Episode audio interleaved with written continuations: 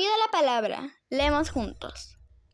Hola, soy Dana, tengo 10 años, vivo en Comas, Lima, y hoy les leeré una fábula de Sopo titulada La gallina de los huevos de oro. Eras un labrador, tan pobre, tan pobre, que ni siquiera poseía una vaca.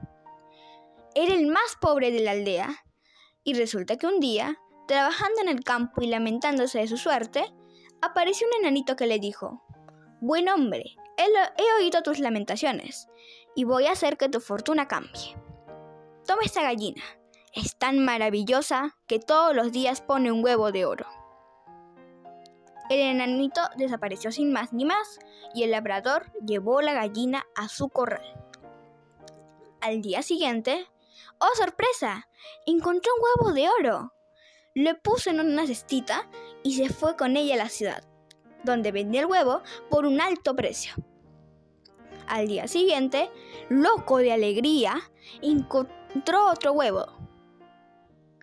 Por fin la fortuna había entrado a su casa todos los días tenía un nuevo huevo de oro. Fue así que poco a poco, con el producto de la venta de los huevos, fue convirtiéndose en el hombre más rico de la comarca.